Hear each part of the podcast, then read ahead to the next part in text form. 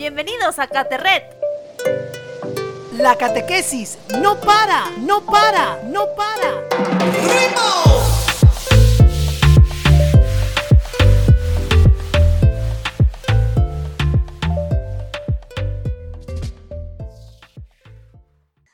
Hola chicos, bienvenidos y bienvenidas a Caterret, conectados en la fe.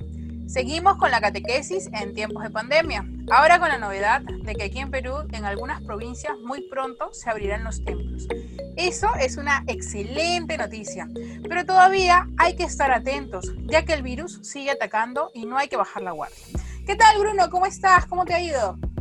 Qué alegría, Damisú, poder reencontrarnos en este programa. Y sí, como nos comentas, está bien que se abran los templos de poco en poco, pero no hay que bajar la guardia. Aquí en nuestro país, en varios lugares y en varios lugares del mundo ha habido demasiadas muertes, ¿no? Demasiadas pérdidas humanas. Y es por eso que hay que cuidarnos. Nosotros somos los primeros en tener cuidado por el otro, por el hermano y por nosotros mismos. Es muy cierto, Bruno. Y con esta famosa segunda oleada que dicen que va a haber, entonces es súper, súper importante que sigamos manteniendo los protocolos de seguridad, el distanciamiento social, el lavado de manos, el uso del alcohol y sobre todo el uso de la mascarilla. Te comento que tengo muchos amigos que han perdido familiares muy cercanos. No, has perdido muy cercana a ti, me comentabas la vez pasada. Y creo que la muerte ha sido para muchos un momento súper frágil por lo rápido e inesperado que ha llevado este virus. Así es, por eso hoy hablaremos de estar preparados para los momentos complicados, momentos difíciles, ¿no? En la reunión pasada de Caterret estuvimos hablando un poco del mirarnos hacia adentro, de hacer una limpieza interna. Y esto tiene que ver con sacramentos que nos pueden ayudar a nuestra salud espiritual, manteniéndonos en forma.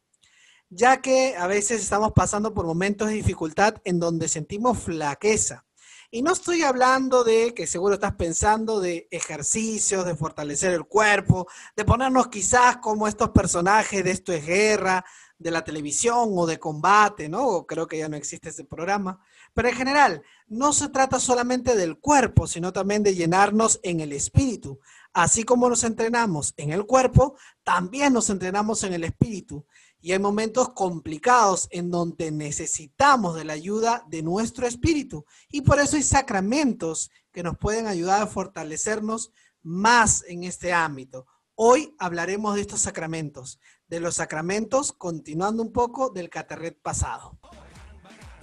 Exacto, Bruno, pero sobre todo voy a convocar a una rifa pública para poderte comprar un televisor, ya que veo que estás un poco atrasado en las noticias del espectáculo.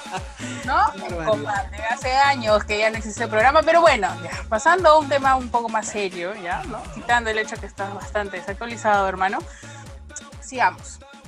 Evidentemente, cuando cometemos un error por egoístas o dejar de amar al prójimo, sentimos algo en el corazón, ¿no? Oprime, nos duele un, sentimiento que quizás a veces no sabemos cómo explicarlo. Entonces sentimos como el tema de la culpa, ¿no? Algo que no nos deja andar, como una mochila con un montón de papeles. Papeles donde están nuestros errores y que evidentemente nos incomodan y nos duelen. Así es, el pecado es algo que nos hace daño. Y nos hace daño en tres ámbitos, a mí mismo, al otro y a Dios. Cuando yo peco, me hago daño a mí mismo porque me lastimo, me esclavizo como tú has dicho en el ejemplo de la mochila, cargo con un peso, ¿no? Cuando digo al otro es cuando soy egoísta, poco empático, cuando reacciono mal, cuando quizás cuando soy adolescente me justifico en que soy joven y que tengo la vida por delante para cometer todos los errores del mundo. Y también con Dios, porque Dios se entristece cada vez que nosotros cometemos actos contra nosotros y contra los demás. Por eso cada vez que pecamos es en esta triple dimensión, a mí, al otro y a Dios. Exacto, Bruno. Pero a veces también, quizás en el momento no sentimos que hemos pecado o nos hemos portado mal, ¿no? Pero después de un rato de haber hecho algo malo, tenemos esa vocecita interior, ¿no? Eh, tu conciencia, como se dice, que nos deja, que no nos deja tranquilos, que nos dice algo has hecho, ¿no? A eso se llama, evidentemente, la conciencia, pero también tenemos que tener cuidado en caer en ideas falsas del perdón. Dos escenarios bastante comunes que tenemos y de manera muy recurrente, ¿no? Como el yo no voy a recibir perdón porque yo siempre soy malo, como que autoflagelándote. Cuando ya eh, vimos que Dios es un Padre amoroso y que evidentemente siempre nos espera con los brazos abiertos para reconfortarnos con un gran abrazo y perdonarnos. Y también tenemos la otra figura del yo soy un santo, a quien le hago daño, ¿no? Además, ese cura será más pecador que yo. Pues si todos somos pecadores y nadie está salvo de cometer errores. Entonces, el típico o la típica actitud de cómo me voy a confesar con otro que es mucho más pecador que yo, quizás, ¿no? Esas dos figuras, esos dos escenarios que son muy comunes y muy recurrentes. Así es, Damisu, como comentas, a veces estas dos ideas que tenemos de la reconciliación hacen que nos alejemos de la confesión, ¿verdad? Y la confesión, si bien es cierto, es hacia un ser humano, porque está un ser humano presente que nos escucha, ese ser humano ya no es esta persona, sino es Dios mismo que nos está escuchando y que nos está curando, sacando todas aquellas cosas que hablábamos la clase o la reunión pasada de Caterret del tema de mirar hacia adentro, ¿no? De curarnos esa, esas cosas que están feas, que ya huelen mal, ¿verdad? Hay algunas parroquias que todavía siguen cerradas y que todavía mm, no tienen este espacio para el sacramento de la reconciliación, pero recuerda que tenemos la oración del Padre Nuestro que dice, perdona nuestras ofensas como también nosotros perdonamos a los que nos ofenden. Y esto ya es un acto de contrición. Mientras que no estemos en confesión, es decir, no podamos ir a una parroquia por seguridad y de a poco a poco ir aperturándose las parroquias, vamos a ir yendo de a pocos a este sacramento. Mientras tanto, podemos hacer esta oración. Perdona nuestras ofensas como también nosotros perdonamos a los que nos ofenden. Exacto, Bruno. Realmente, eh, chicos, chicas de, que nos escuchan en Caterret, la confesión no es difícil, pero requiere evidentemente de una preparación. Debemos empezar con una oración ubicándonos ante la presencia de Dios, nuestro Padre amado, buscando sanación con el perdón, a través del arrepentimiento y una decisión de no pecar más. Entonces, revisamos nuestras vidas desde nuestra última confesión, buscamos nuestros pensamientos, palabras y acciones que no estuvieran conforme al mandamiento de Dios de amarlo a Él y a los demás por medio de la obediencia a sus leyes y las leyes de su iglesia. Estos pasos son importantes para comenzar con la acción de evidentemente buscar el perdón divino y continuar con nuestras vidas, que esta mochila que se nos hace súper pesada ya no, ya no la tengamos a cuestas y por, por el contrario, tener una vida tranquila, una, una vida en paz. Así es, a esto se le llama examen de conciencia, ¿no? Y para hacer un examen de conciencia hay que considerar algunas cosas. Primero, comenzando con una oración pidiendo la asistencia de Dios. Además, luego hay que revisar nuestra vida con ayuda de unas preguntas. Quizás podría ayudarte los diez mandamientos, ¿verdad? Alguna vez hemos escuchado ya en catequesis o en las clases de religión o quizás a nuestros abuelos y padres acerca de los mandamientos. Lo hemos visto muchas veces en Semana Santa. Estos diez mandamientos, cómo los estoy cumpliendo y cuándo he cometido algún error faltando a este.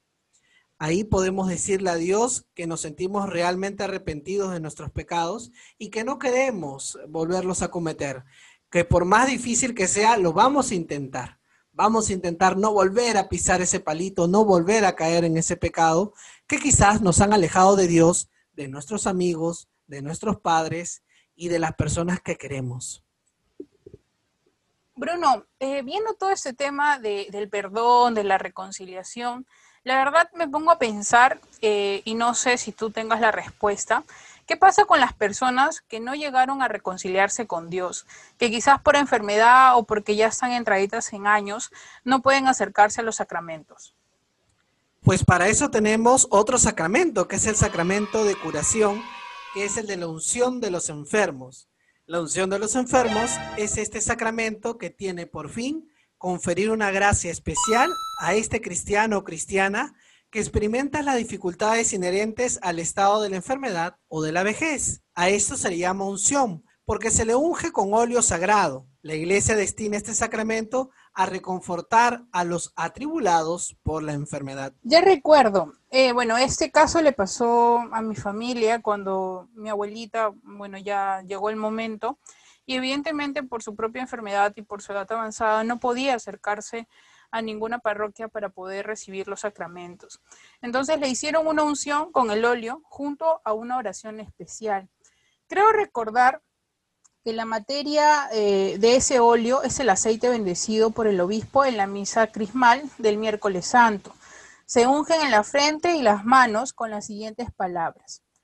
Por esta santa unción y por su bondadosa misericordia, te ayuda el Señor con la gracia del Espíritu Santo, para que, libre de tus pecados, te conceda la salvación y te conforte en tu enfermedad. La verdad que fue una cita eh, que, bueno, todos los que estábamos ahí presentes en ese momento nos conmovió bastante y, bueno, solamente resignarnos para ya el momento final, ¿no? Así es, Damisú. A mí también me ha tocado escuchar esta bendición, ¿no? Especial, este sacramento que se recibe en los momentos de dificultad, de enfermedad. Pero mira cómo es Dios que nos regala un sacramento hasta el último momento de nuestras vidas. No solamente la, la confesión, es decir, la reconciliación durante todo el proceso de nuestra vida, sino que en los momentos de enfermedad y en los momentos en que ya estamos para irnos a la casa del Padre, nos regala este sacramento maravilloso, que es este sacramento de eh, la Santísima Unción de los óleos, de los santos óleos, ¿no? Este rito no es el único, ¿no? Porque también a los que van a dejar esta vida, la iglesia ofrece además no solo la unción de los enfermos, sino la Eucaristía. A esta Eucaristía se le llama viático, ¿no? Se le llama viático porque no vas a la parroquia, sino que una persona preparada, que es asignada por la parroquia o por el obispo, tiene un lugar eh, donde se lleva el viático, es decir, la Eucaristía, para que pueda ser recibida como comunión a esta persona de manera especial en el lugar en donde está, ¿no? Para, circunstancias netamente particulares, ¿no? y tiene una singularidad de cercanía de la iglesia con el enfermo. Y esto me parece sumamente bonito y de bastante valentía y amor, ¿no? Valentía y amor. Hay muchas personas que en esta situación de pandemia todavía han estado llevando la comunión, ¿verdad? Llevando la comunión a las personas enfermas y llevando también la santa unción. Realmente, Bruno, eh, qué bonito el tema de hoy, el tema de los sacramentos de curación. Dios nos ama, nos llama, nos perdona Jesús resucitado confía en su iglesia el misterio del perdón. Jesús nos pide que perdonemos así como nosotros somos perdonados por Dios. La unción de los enfermos es el sacramento por el cual Cristo se hace presente con su gracia al cristiano, gravemente enfermo. En la enfermedad, Cristo sufriente se hace presente en la vida del enfermo.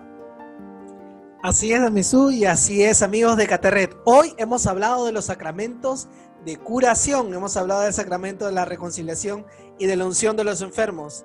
Espero que se añada un poquito más a todas las cosas que estamos aprendiendo en Caterret. Esta catequesis no ha parado y no va a parar. Así que prepárate porque las iglesias muy pronto van a estar abiertas y con todas las medidas de seguridad vamos a poder vivir el sacramento de la reconciliación, hacer nuestro examen de conciencia y preparar nuestro corazón para recibir el perdón de Dios con ese Padre amoroso que nos abre las manos. Un super abrazo a todos y a todas y nos vemos hasta la próxima. Hasta la próxima. Chao, chao.